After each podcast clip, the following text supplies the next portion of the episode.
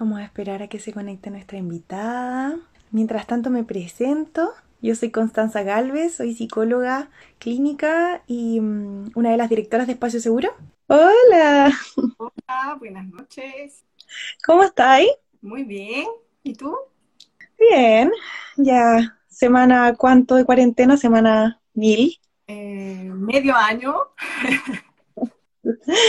sí, sí, pero vamos bien, ya más acostumbrada a, poder hacer teletrabajo.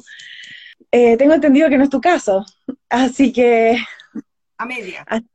la idea es que podamos hablar un poco de eso.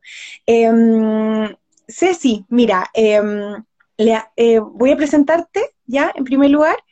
Eh, para quienes no te conozcan, em, nos acompaña hoy día Cecilia Pereira, ella es endocrina de Espacio Seguro y quizás Ceci, tú nos podrías contar un poquito de ti.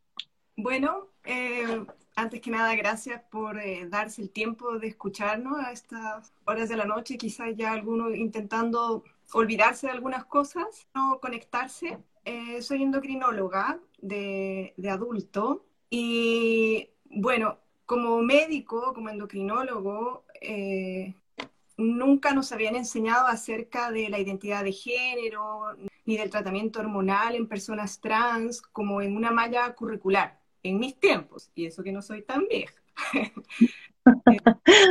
tan vieja. Eh, el tema de las mallas es todo un tema.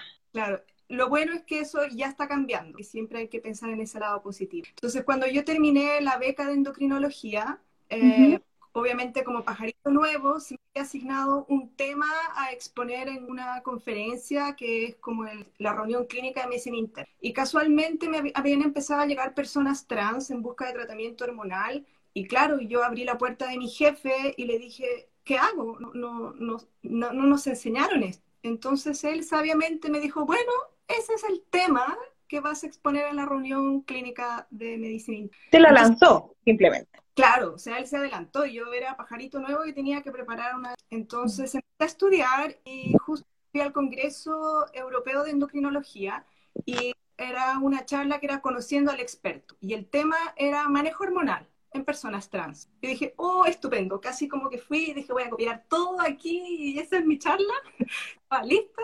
Y claro, súper interesante porque me di cuenta que es mucho lo que hay que aprender y varias cosas que uno no sabe. Entonces escuché la charla y cuando volví a Chile después de la presentación de mi charla, eh, mis colegas eh, me comentaron sutilmente que debería irme a hacer una pasantía a aprender al extranjero. Y a profundizar esto. Entiendo entonces por lo que tú me dices que no, no es algo, no solo que quizás no te enseñen en, en la beca, eh, sino que quizás no, no cualquier persona, no cualquier endocrino endocrina que tenga una muy buena formación, no necesariamente va a saber cómo abordar esto. No, no necesariamente. Entonces, quizás fue como o sea, tengo la ventaja de que en el hospital donde trabajo, que es San Juan de Dios, tenemos un grupo eh, de amigos, o sea, somos gente como amigos trabajando, nos conocemos, compartimos, y claro, cada uno conoce como su, la manera de ser de cada uno. Entonces, probablemente vieron en mí que, que soy una persona más sociable, me gusta conocer gente, que me gusta aprender cosas y que me gusta viajar. Entonces, ante esa idea de, ups, irme tres meses, entonces escribí al profesor Bélgica y así fue como me fui tres meses a hacer una pasantía exclusiva en, eh, la, o sea, en el manejo hormonal, porque como soy endocrinóloga, tratamiento hormonal en personas trans. Y así es como tuve la suerte de estar estos tres meses eh, en Bélgica. Y llegué a este centro que es otro em, donde va, derivan a muchas personas, o sea, es un centro de derivación tienen múltiples investigaciones eh, y tienen... Es un centro que tiene alta trayectoria en el tema, ¿cierto? No es como, claro, ahí, ahí veo que preguntan, ponte tú, ¿por qué en Bélgica? Claro, o sea, en Bélgica porque cuando empezaron ya con todo esto del tratamiento, incluso en adolescentes, etcétera, partió en Holanda y en Bélgica. Son dos países súper chiquititos eh, que hablan eh, holandés y francés y son, o sea, todos saben, son como de una mente mucho más amplia. Los belgas, eh, para mi sorpresa, es, es, una sociedad igual bastante conservadora, pero respetan mucho la persona y respetan mucho eh, la familia. Entonces, eh, fue interesante como además convivir con una cultura que es muy distinta a, a, la nuestra. Entonces, es un centro que lleva años de experiencia y a nivel eh, mundial van realizando muchas eh, publicaciones, publicaciones científicas, no solo en la parte médica, sino en la parte psicosocial, eh, porque tienen otorrinos, cirujanos, eh, sexólogos, psicólogos, psiquiatras, adultos infantiles.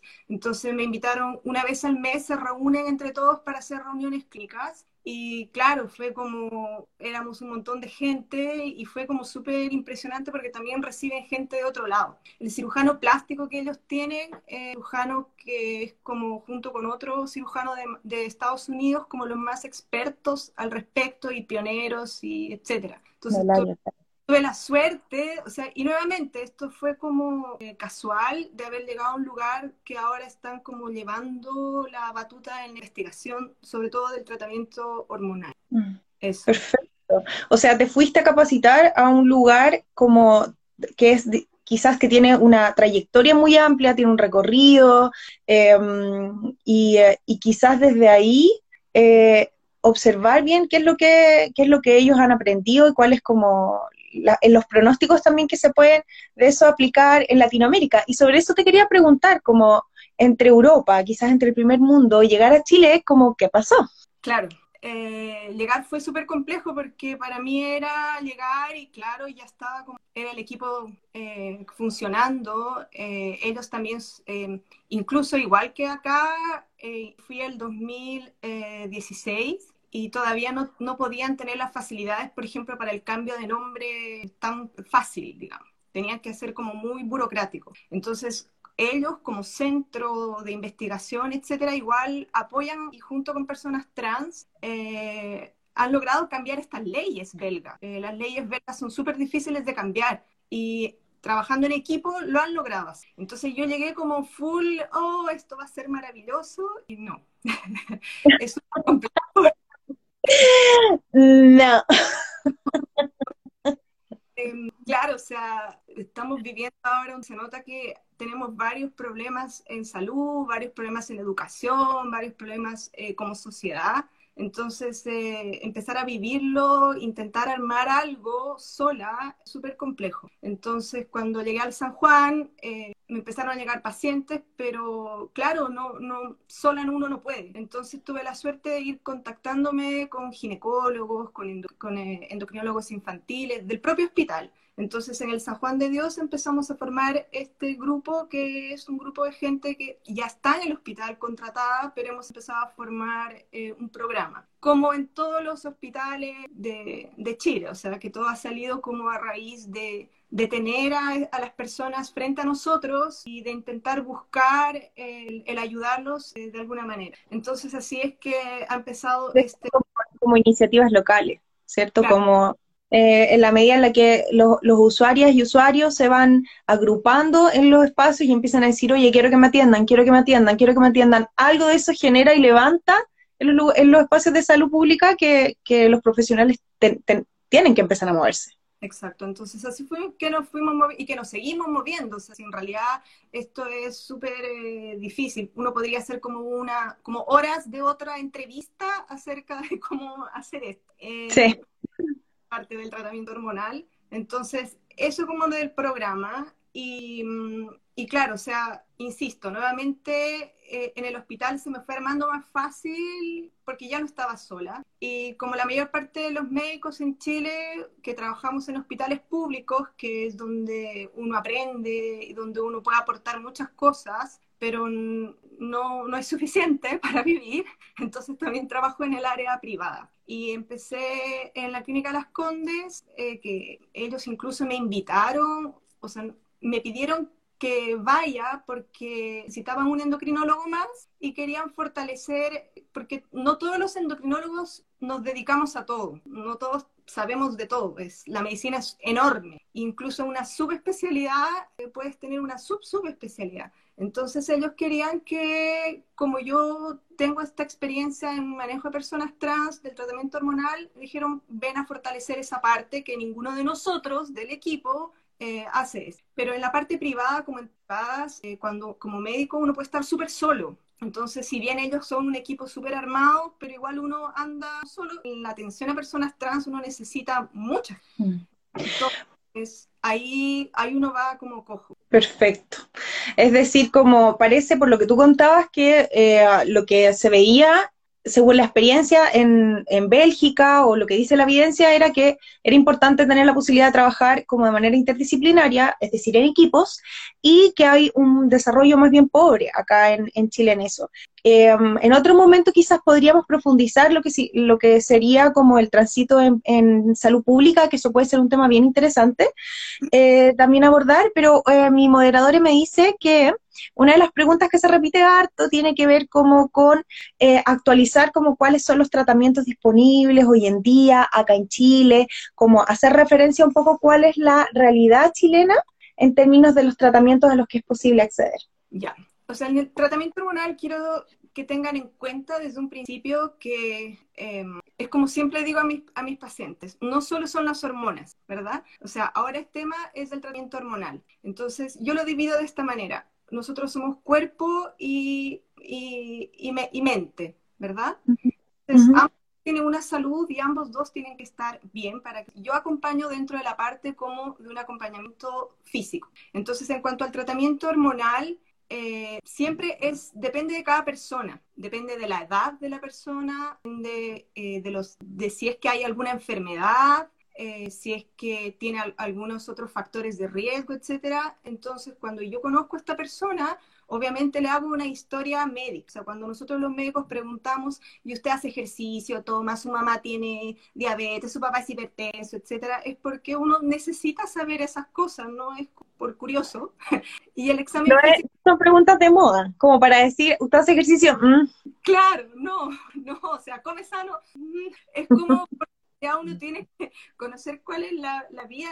Y en mi caso también es un poco más complejo porque necesito saber si tiene una, o sea, si tiene una red de apoyo eh, y sentarse a conversar con el paciente también, con la persona, qué es lo que quiere. Porque, ¿por qué es importante una red de apoyo? Es importante porque eh, el transitar eh, no, no es fácil. No es fácil porque estamos en una sociedad y porque quizá bastante Em, el ir en contra la corriente. Y lo que yo les digo siempre, todos recuerden cuando somos adolescentes, todos los adolescentes, nuestro cerebro con las hormonas, en este caso ya sea testosterona o estrógeno, van cambiando. Entonces, todos la pasamos como la adolescencia es removida. Sí, no es fácil, no es fácil vivir por la adolescencia. Fácil. Eh, Hacerlo dos veces. Y el tratamiento hormonal hace eso. Eh, es una segunda adolescencia. Entonces, eh, por lo tanto, uno necesita esta red de apoyo. O sea, yo creo que un adolescente solo sin, no lo puede. Esto también, esa es la importancia de, de, esta red de apoyo y de tener gente en, quien apoyarse. Ceci, eh, yo sé que tú te dedicas eh, hacia el área más de adultez, pero quizás nos puedes ayudar con esta pregunta, porque eh, mi moderador me dice que em, varias personas han preguntado acerca de cuál es quizás el inicio o la, edad ideal para poder llevar a, los, a las niñas como a la primera consulta con endocrino. Claro.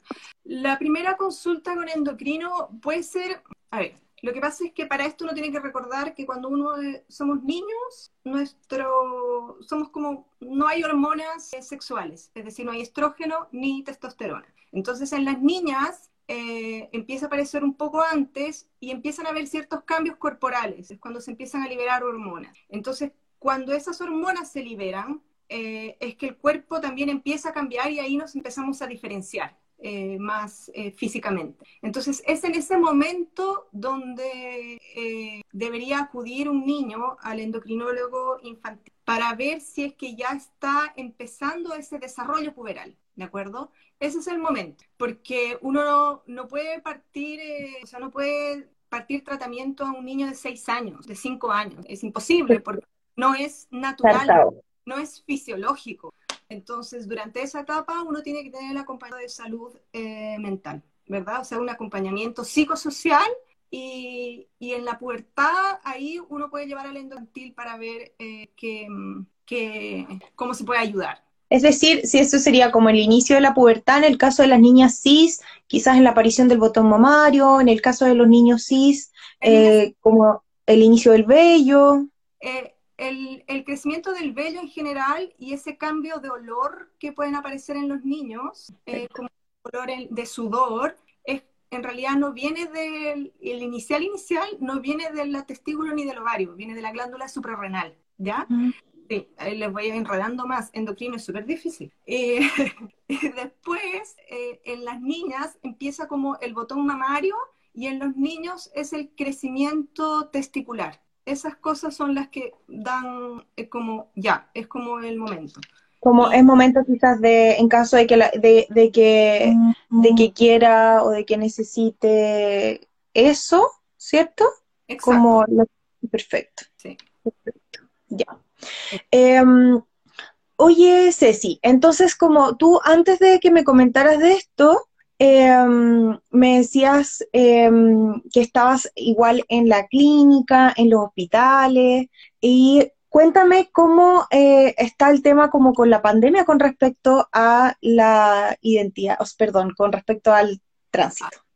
Ha sido súper difícil porque en el área eh, eh, pública, en todos los hospitales públicos, está todo, toda la atención ambulatoria está cerrada. ejemplo, yo en mi caso ya estoy viendo pacientes que están hospitalizados, o sea, en mm. la horas que yo utilizaba para ir a la, o sea, mis horas contratadas para ver pacientes de neurología en el policlínico, ahora los estoy, estoy, en esas horas estoy viendo pacientes hospitalizados. Entonces, en los diferentes hospitales, en estos lugares donde hay programas, eh, se ha logrado mantener a alguien que dé las recetas, que ministre los fármacos y que si hay algo urgente eh, que evaluar, siempre hay como una, un endocrinólogo que está de turno o siempre va a haber algún médico que esa persona encargada hace que, que si necesita una evaluación. Entonces, por ejemplo, en mi caso, en el Hospital San Juan de Dios, tenemos una enfermera, la enfermera del programa, que, que ella se encarga de todo, o sea, ella se ha encargado de administrar fármacos, dar recetas. Entonces, es decir, en el programa de identidad de género del, del San Juan de Dios siguen dándose los fármacos. Claro, se siguen dando los fármacos. Ahora, en general, en todas las réplicas, los, los polis, o sea, la consulta ambulatoria está cerrada para atención al público, a no ser casos de urgencia, pero todos tienen las farmacias abiertas, porque en el fondo uno no puede, o sea, suspender eh, ningún tratamiento. Entonces, eso está funcionando. Los ingresos, sí, los ingresos... Eh, los ingresos están suspendidos. Están suspendidos porque uno necesita, para ese ingreso necesita una evaluación y eso es lo que... No... Y como el ambulatorio está cerrado, es más difícil como iniciar estos procesos. Exacto. Eh, Ceci, tú no, nos ayudaste a elaborar un documento con una serie de recomendaciones para enfrentar eh, la, como las dificultades de llevar un proceso eh, de tránsito en pandemia cuando quizás algunos de los fármacos empiezan a escasear. ¿Cierto? Eh, me gustaría que pudiésemos como entrar en ese tema. Sin embargo, antes de eso hay una pregunta em, acá que hace em, Lucas Trans masculino, em, que dice, él explica que no tiene acceso a la testosterona y lleva un tratamiento de más de dos años preguntó qué puede hacer eh, o qué le puede o qué le puede pasar ahora que podría quedarse sin tratamiento hasta que pueda pagarlos. Ah, es, pagarlos, claro. O sea, si no está dentro de una, porque lo ideal es que si uno se queda sin receta, en realidad en la receta dice como permanente. Entonces, si uno se quedase sin receta, lo ideal es comunicarse con el médico. Yo he hecho millones de recetas a mis pacientes eh, sin necesidad de, verlos como físicamente. Ahora, entiendo esto de que lo ideal es no suspender el tratamiento. Ahora, si, por ejemplo, él lleva dos años de, tratamiento hormonal, eh, el suspender el tratamiento obviamente se va a acompañar de algunas cosas como que puede revertir, es decir, puede volver la regla, eh, el vello no va a desaparecer, el engrosamiento de la voz tampoco, pero puede cambios, o sea, va a empezar a ver como un mayor cambio. Ahora, em, ¿cuánto tiempo tardará, en, por ejemplo, en que le llegue la regla? Eso es muy individual, depende de cada persona. O sea, yo no puedo decirte, no, no te preocupes, ya en tres meses. Entonces, uno tiene que estar, lo ideal es no suspenderlo, pero si eso sucediese, eh, em, intentar cuando se solucione un poco, primero una evaluación, porque quizás tiene que evaluar físicamente, tomar exámenes y Quizás hay que ajustar dosis, dices. Exacto, reiniciar la dosis, o sea, reiniciar el tratamiento, pero acompañado de tu médico tratamiento. Ya. Es decir, como tú le recomendarías quizás a Lucas que, em, eh, que quizás, bueno, no, no es llegar y deshacer esos cambios, eh, pero que quizás sería bueno como revisar eso y contactarse con la persona que lo trató y esa persona es la que mejor puede orientar sobre si es que habrá que hacer otras herramientas o cuánto tiempo quizás pueda sostener el cuerpo em, si es que eh, Lucas no puede comprar la testosterona de nuevo. Ahora, en estos casos es muy útil quizás estar inscrita en algún programa en, en el sector público. O sea, yo creo que esto va sumando de que deberían existir programas donde uno ingrese y uno tiene su receta, ¿verdad? Donde sabe que esto va a estar y, programas que a uno le puedan devolver o si uno tiene ISAPRE que se le devuelva, que esté inscrito. Muchas veces, por ejemplo, en enfermedades crónicas como diabetes, uno le da la receta y está inscrito en el GES, inscrito, entonces la farmacia sabe que le tiene que dar un descuento, etcétera, como por farmacia. Y otra cosa que igual me han contactado es que existe el Senabas, que es como el lugar mate donde salen las, todos los fármacos. Y el Senabast en realidad vende, o sea, no, como que vende, pero que los da eh, en grandes cantidades. Entonces, ahora, por la pandemia, eh, algunos fármacos los están dando individuales. Ah, es decir, ¿la gente se podría como contactar con Senabast? Sí, Sí, o sea, eso me, me llegó como un anuncio de, de, una amiga que me dijo, ve esto como para ver qué se puede hacer. Entonces quizás podrían escribir porque es mucho más económico. Perfecto. Mira, viste, eso es un súper buen dato. Que también sería importante porque yo creo que Lucas, por ejemplo, se sentiría súper tentado de meterse al mercado libre y conseguirse testosteronas que son mucho más económicas. Ok, hablemos de eso. ¿Por qué, ¿Por qué eso sería un problema? Porque pensemos que estos mercados negros existen por algo. Ese fármaco no tiene un registro, no tiene una certificación. Entonces no nos aseguramos si el fármaco eh, es bueno, si no va a tener efectos adversos o si de verdad es una testosterona bien preparada. Porque hay muchas testosteronas que son eh, de animales, son como diferentes, que no son los concentrados. Entonces esas son las que mercado negro. Porque si no, estarían como eh, con un registro adecuado. Entonces, no Podrían estar tomando como hormonas de quizás como, no sé, caballo, como algo así. Claro, uno no sabe, no es como, si le pasa algo, pues difícil, no, es recomendable hacer. Ya. Hablaste también en el, en, el, en el documento acerca de la espironolactona. Eh, mencionaste que podía quizás no estar disponible, háblanos un poco de eso. Ya, la, la espironolactona es un fármaco súper barato que en dosis altas bloquea la acción de la testosterona en el cuerpo. Eh, por alguna razón se acabó, no hay, eh, o, hay muy poco en algunos lugares. Entonces, yo he recibido varios correos y varias preguntas de mis pacientes eh, de qué opciones hacerles. Entonces, em, hay algunas opciones es, en general uno deja dosis alta, como de 100 miligramos, 150 miligramos. Entonces uno podría disminuir a la dosis mínima, que son 50 miligramos diarios. Esa es una dosis. Es decir, es, decir, es mejor reducirla. Es, mejor, reducir la dosis y mantener la hormonación en vez de quizás buscar un reemplazo en otra cosa. Claro, si uno tiene eh, puede disminuir la dosis y mantener la espironolactona, que serían dos comprimidos de 20. Y lo que es muy importante es no suspender el estrógeno, ya sea el estrógeno en gel o el estrógeno oral, porque muchas veces el estrógeno, solo el estrógeno es suficiente para frenar la producción propia de testosterona, ¿de acuerdo? Entonces, ahí estoy justo leyendo del etaconil. Sí. Eh, el etaconil o la flutamida son unos antiandrógenos, ¿de acuerdo? Son antiandrógenos que eh, en el caso de las mujeres eh, cis se utiliza para el acné, para disminuir el vello, es decir, para exceso de hormona. Ellas pueden tener un hiperandrogenismo, ¿de acuerdo?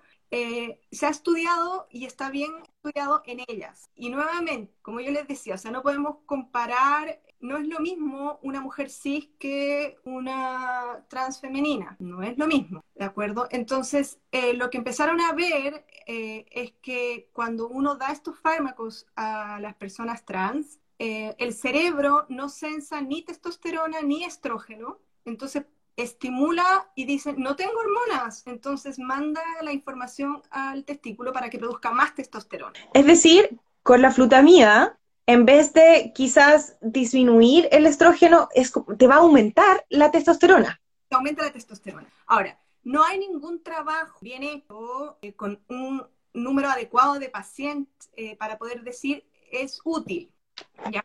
Entonces, eh, por eso es que... Efecto rebote, dicen acá, sí, efecto rebote. Este es el efecto rebote. Que claro, o sea, yo digo, ya estoy bloqueando mi testosterona, pero después resulta que en un mes voy a tener mucho más testosterona. ¿ya? Por eso es la importancia tampoco de no suspender el, el estrógeno. Ahora, tiene efectos colaterales. Puede producir hepática o puede producir hepatitis. es decir, y además tiene como efectos adversos. Sí, entonces uno tiene que estar como monitorizando. El fármaco, entonces, sí.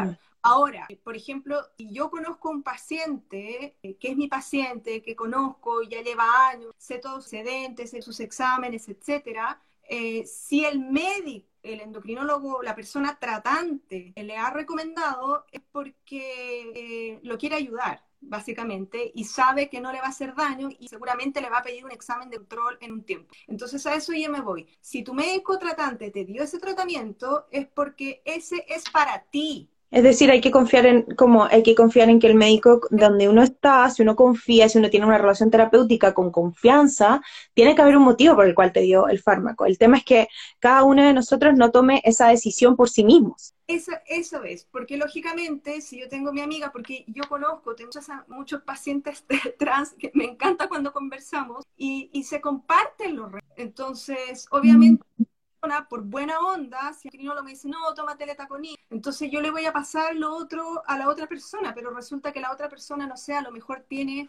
a lo mejor tiene un problema hepático y puede hacer una hepatitis. Entonces, esa es la idea. Por eso es muy importante como que no automedicar, sino que... Eh, sino que entonces como, perfecto, entonces en caso de las chicas trans, eh, la indicación sería quizás disminuir em, el, ¿cómo se llama?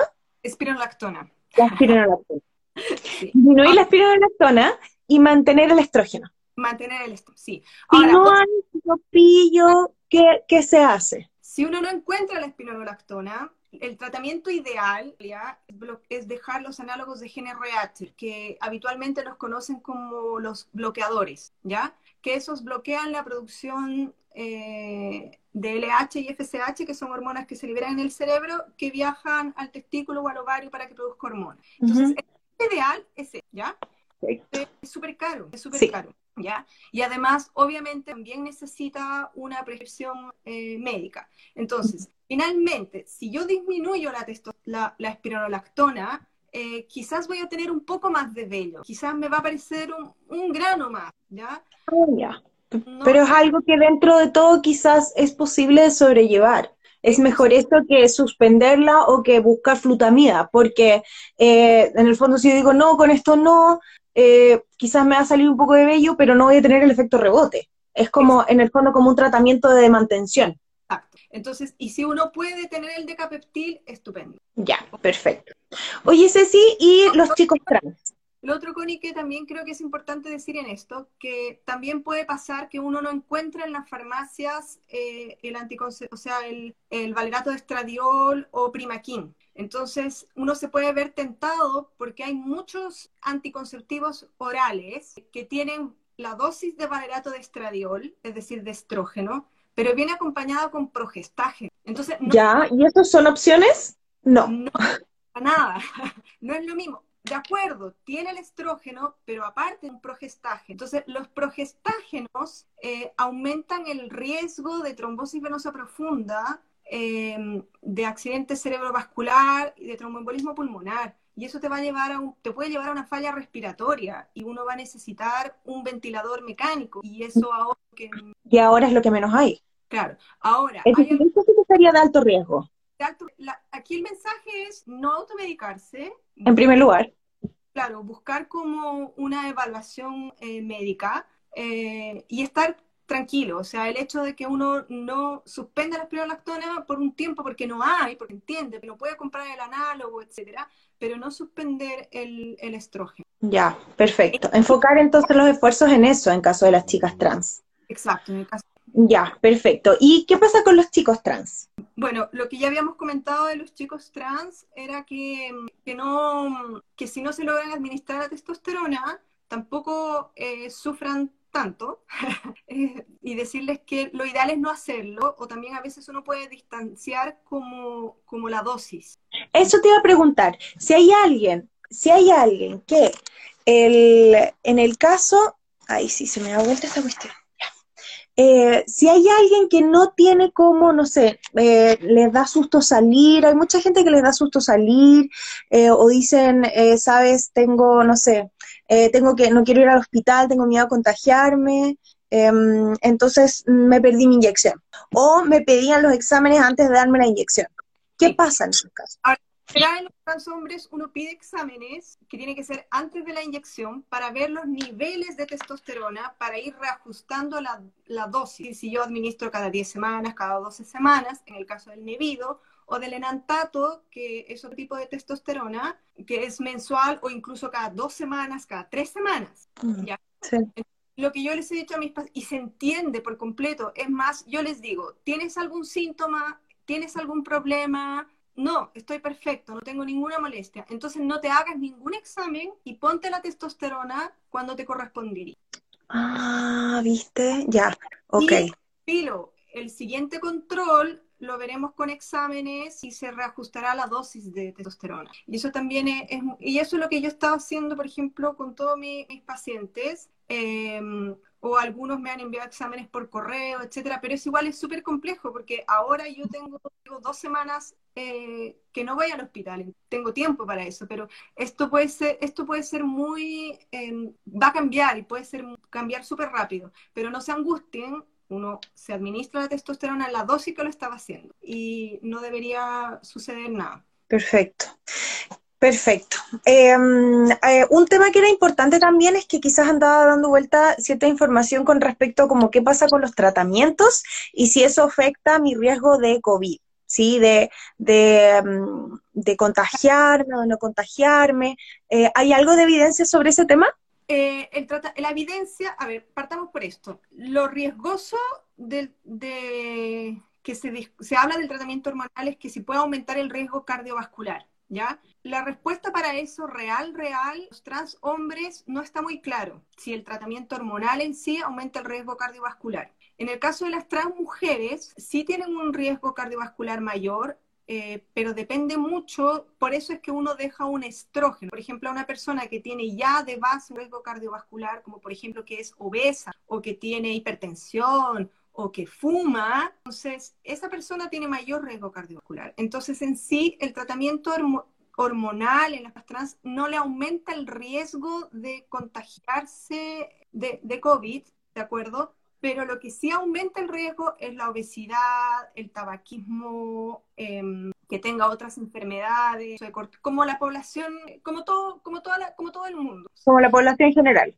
Claro, entonces, por ejemplo, si uno analiza eh, en Estados Unidos, tuvieron una gran cantidad de personas que se murieron por el COVID, personas jóvenes que no tenían enfermedades. Pero si uno empieza a revisar, probablemente de aquí a no sé cuántos años empezaremos a revisar eso, la población de Estados Unidos es, es, em, es obesa, súper obesa, son sedentarios, eh, fuman, y esa es la causa, e- eso es lo que ha sido. En el fondo, no tienen enfermedades diagnosticadas como tal, pero tienen un riesgo cardiovascular. Entonces, esto es para todos, o sea, todos deberíamos cuidarnos vida, una vida sana eh, para, para que no nos pase las complicaciones. Eso. Mm, mira, es decir, como en el fondo hay que tratar igual de mantener un, un buen estado de salud general, lo que me parece muy lógico, como tanto para hacerse el- cualquier tratamiento médico, cualquiera, como además si es que eso uno lo suma al contexto actual. Exacto. Ceci, em, mira, hay algunas cosas que hay varias preguntas eh, que andan dando vueltas por acá que me gustaría quizás detenerme. Em, acá nos hacen una pregunta muy interesante. Em, ¿Hay interacción sobre el reemplazo hormonal en los tratamientos de VIH? Em, eso es un gran temor. porque en general eh, los tratamientos de VIH son antivirales que son em, múltiples. Hay un montón de eh, fármacos antivirales. Y los estrógenos pueden hacer a veces disminuir el efecto de ese antiviral, ¿ya? Entonces, por eso, cuando uno hormonal a una persona que tiene VIH y que está en antirretroviral, uno tiene que conversarlo con el infectólogo que es su médico tratante. Porque es decir, como el eh, infectólogo o infectóloga va a ser médico de cabecera y esa es la persona que puede decir, sí, mira, este, este tratamiento sí, este no. Es que esto es al revés. El, el ah, dice, yo puedo partir el estrógeno. El estrógeno en general, ya sea vía oral o, o por gel o inyectable, va a meterse con el antiviral del tratamiento de VIH. Entonces, cuando uno es decir, reaccionan. Claro, del VIH. Entonces, lo que tiene que hacer el infectólogo es cambiar eh, el fármaco o reajustar la dosis. Ah, ya esto es muy interesante porque uno de mis pendientes es empezar a, ver y estudiar y juntarme con los sectólogos, con el bioquímico para ver estas cosas, porque todos los trabajos, hay que tener en cuenta que la medicina, la ciencia en general eh, cambia, cambia constantemente porque el humano cambia, somos seres bien complejos, somos bien difíciles, entonces eh, vamos aprendiendo cada día. O sea, del COVID, por ejemplo, hay muchas cosas que no sabemos. Quizás de aquí a 20 años vamos a decir, pero ¿cómo no hicieron esto? Pero es que en este momento no lo sabemos. Entonces, en cuanto al tratamiento de VIH, por ejemplo, en, eh, mi profesor en Bélgica tenía como dos pacientes. Tenía dos personas con... Poquito. Claro, porque tema de salud se ha encargado de un buen, un buen control, eh, una enseñanza de sexualidad eh, precoz, acción habitual, y porque las condiciones socioeconómicas son distintas, ¿de acuerdo? Entonces, em, lo importante, si una persona tiene VIH eh, y está en terapia, no es ninguna contraindicación para no partir hormonal, pero insisto nuevamente, tiene que ser con un equipo multidisciplinario, o sea, tiene que estar, y estas decisiones no es que ya yo, doctor, la tomo, no, sino que la tomamos eh, el médico tratante con el paciente. Al final, la persona que va a recibir el tratamiento es la persona. En conjunto, absolutamente en conjunto. O sea, esto, esto como de hecho, esto de paciente debería ser lo menos pasivo que hay. Es, es una decisión en conjunto porque al final el cuerpo es propio y, y es uno quien se asesora dice, ok, voy a tomar este medicamento, no con estas, porque depositas la confianza en ese, en ese tratante, ¿cierto? Eh, pero por supuesto que debería ser en conjunto siempre la decisión. Exacto, exacto. Y es una decisión, claro, porque al final eh, muchas veces también, y esto sí sería bien interesante tocar, y al final ahí yo te podría hacer una pregunta. Ah, eh, muchas veces yo siento que las personas que vienen, eh, que están en el tránsito, uno parte de tratamiento hormonal, están súper contentas con eso, pero a veces quieren más, surgen dudas, entonces uno tiene como que, conversarlo. Eh, y a veces nos olvidamos y creemos que las hormonas nos van a solucionar todo. O sea que yo empezando tratamiento hormonal, eh, mañana voy a hacer un, no sé, un Brad Pitt o una Angelina Jolie. y eso no va a suceder. El tratamiento es lento, los cambios físicos son lentos. Eh, dependen de cada persona. Entonces muchas veces nosotros como humanos eh, siempre tenemos como una idea en nuestra cabeza de lo que puede ser y en realidad eso no va a suceder. Entonces yo quería como quizás preguntarte que como psicóloga que tú acompañas en procesos de, de tránsito, eh, ¿por qué consideras que es importante mantener por un lado el tratamiento hormonal y cuál es la importancia de este tratamiento hormonal desde lo psicológico o emocional? ¿Y cómo, mm. lo, cómo lo están haciendo igual ahora, que, en realidad todos deberíamos tener un acompañamiento de salud mental en la época de COVID, todos. Sí, basal, basal, sí, sí, súper de acuerdo. Mira, em, la pregunta que tú haces, Ceci, eh, me parece muy importante y en ocasiones puede ser bien polémica también.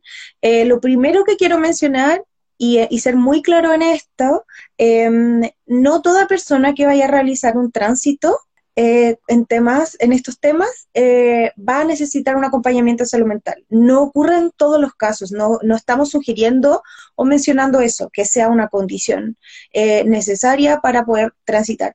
No consideramos que lo sea.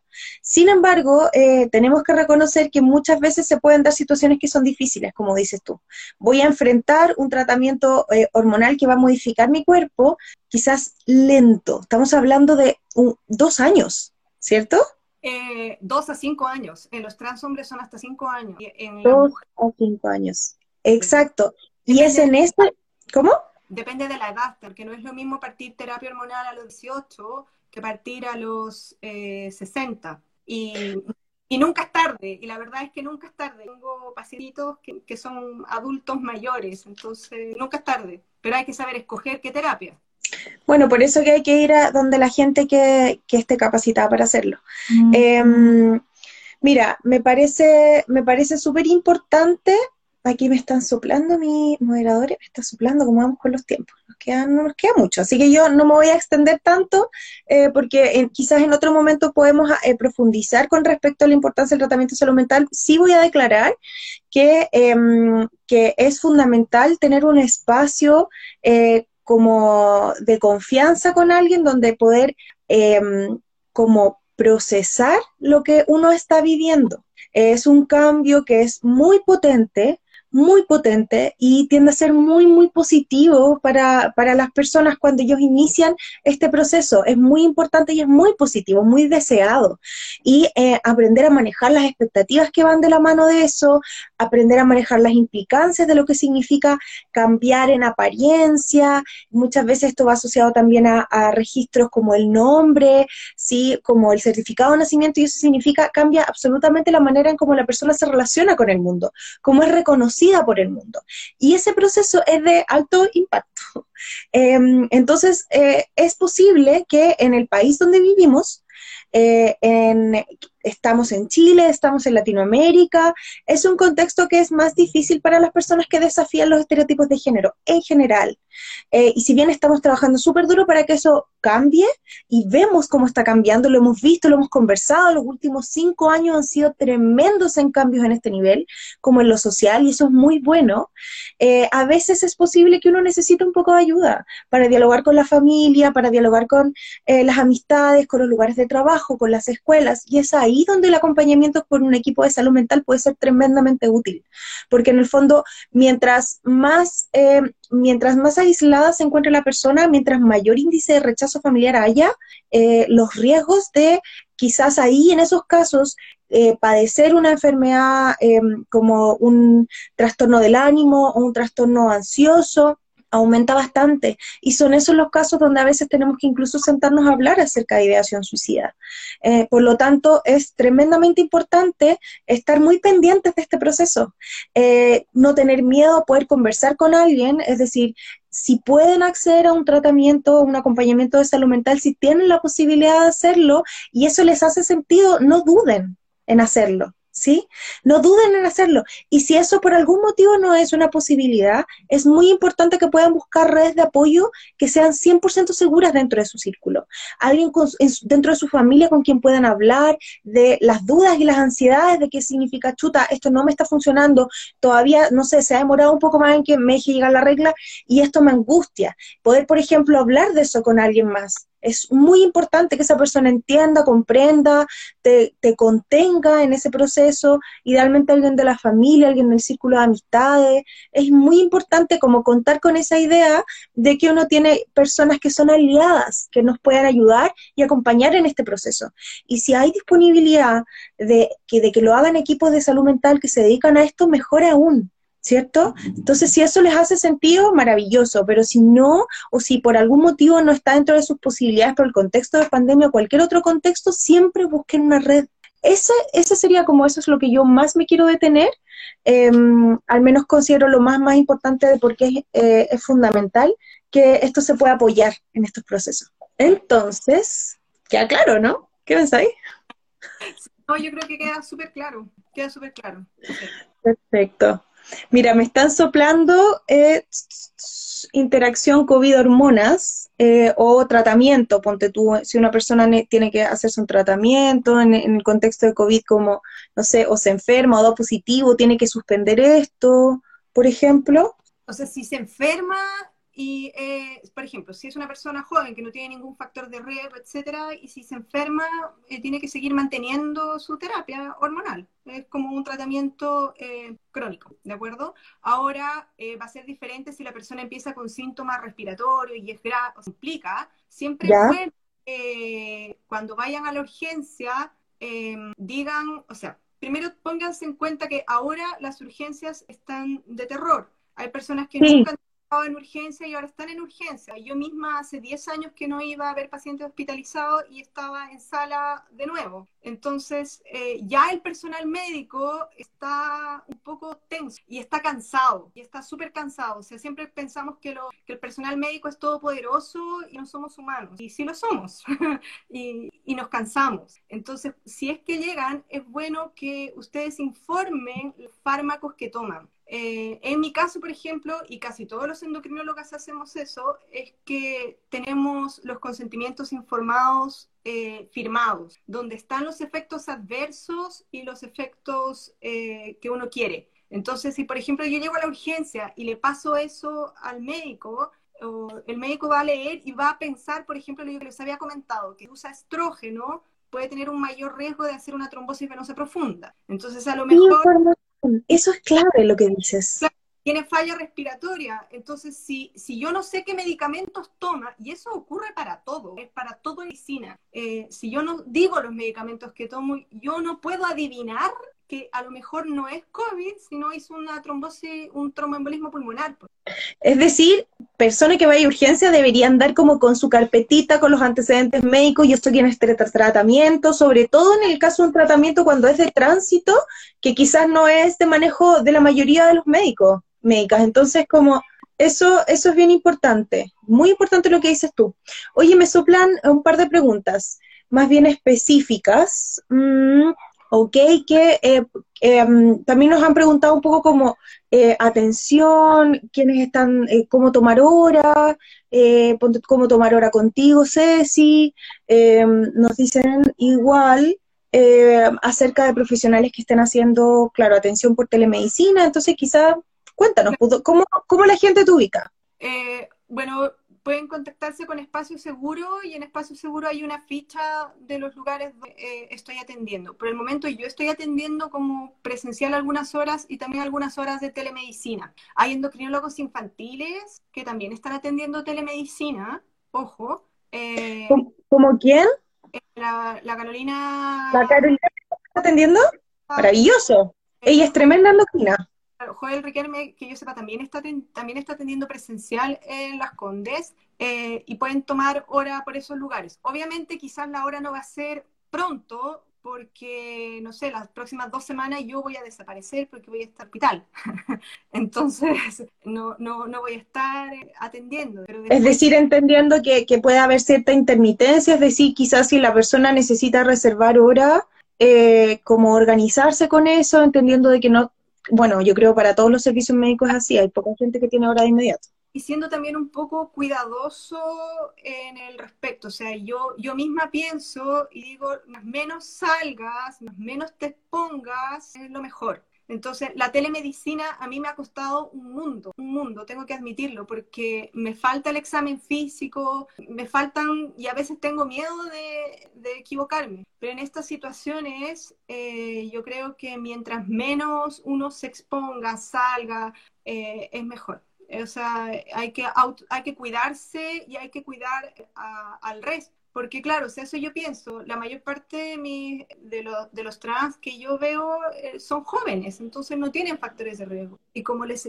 insisto, tener una vida sana, entonces muchos eh, tienen esta vida sana. Entonces, no, si se van a enfermar con COVID, va a ser simple. Van a pasar de esto, van a estar bien, van a tener una... Pero pueden contagiar a la familia o pueden eh, sentarse en el metro al lado de una viejita o de una persona que tiene un trasplante renal. Y esa persona sí puede irse de este mundo porque uno decidió ir a algún lado. Entonces yo creo que las personas que quieran consultar, yo creo que hay que primar la, telemedicina y si hay que realmente a uno le va a quedar, eh, no puedo tomar una decisión, uno ya puede coordinar como una presencial. Ya. Decir privilegiar eso, ¿cierto? Que como quedarse en casa. Sé si quedan un minuto. Entonces, eh, varias cosas. Lo primero es darte las gracias por dar, como darte este espacio. Em, es súper importante, la información es clave para poder enfrentar estos momentos que son tan difíciles. Em, es comentarle a la gente que asistió que este en vivo va a quedar disponible en el Instagram de Espacio Seguro, entonces lo pueden volver a revisar con más calma. Si les interesa este tema y quieren proponer otros temas de en vivo con Cecilia, con otras personas, también lo pueden proponer. Nosotros también estamos súper pendientes de eso.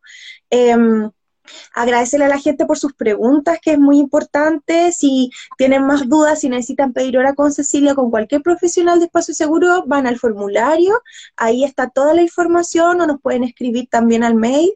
Em, principalmente eso, eh, quedarse en casa, ¿sí? Preferir telemedicina en general, no desesperarse si uno puede, eh, si uno no puede mantener el tratamiento exacto de la misma forma en la que estaba antes, hay ajustes que se pueden hacer, lo que tú decías, ¿cierto? Eh, y eh, si el ajuste no lo puedo decidir yo o cada uno de nosotros, pedir hora con el médico tratante, pedir recomendaciones con el médico tratante. Si no, al menos tú puedes estar disponible para ayudar a paliar este en este momento. ¿Sí? Hay varios, en realidad eh, hay varios centros que, de programas que si bien no lo está viendo el médico, lo está viendo como en mi caso la enfermera, la enfermera me, me, pregunta. Y esto pasa en todos los centros, o sea, el Sótero, en el San Borja también hay, hay un programa. Quizás va a ser un poco más complejo, pero uno tiene que tener eh, paciencia y... Sí, en el Tino igual. Autocuidado y entender que el otro también está mal. Todos la estamos pasando mal ahora, no hay nadie que esté eh, contento con esto. Entonces tenemos que ser, eh, cuidarnos, cuidar al otro y ser empáticos.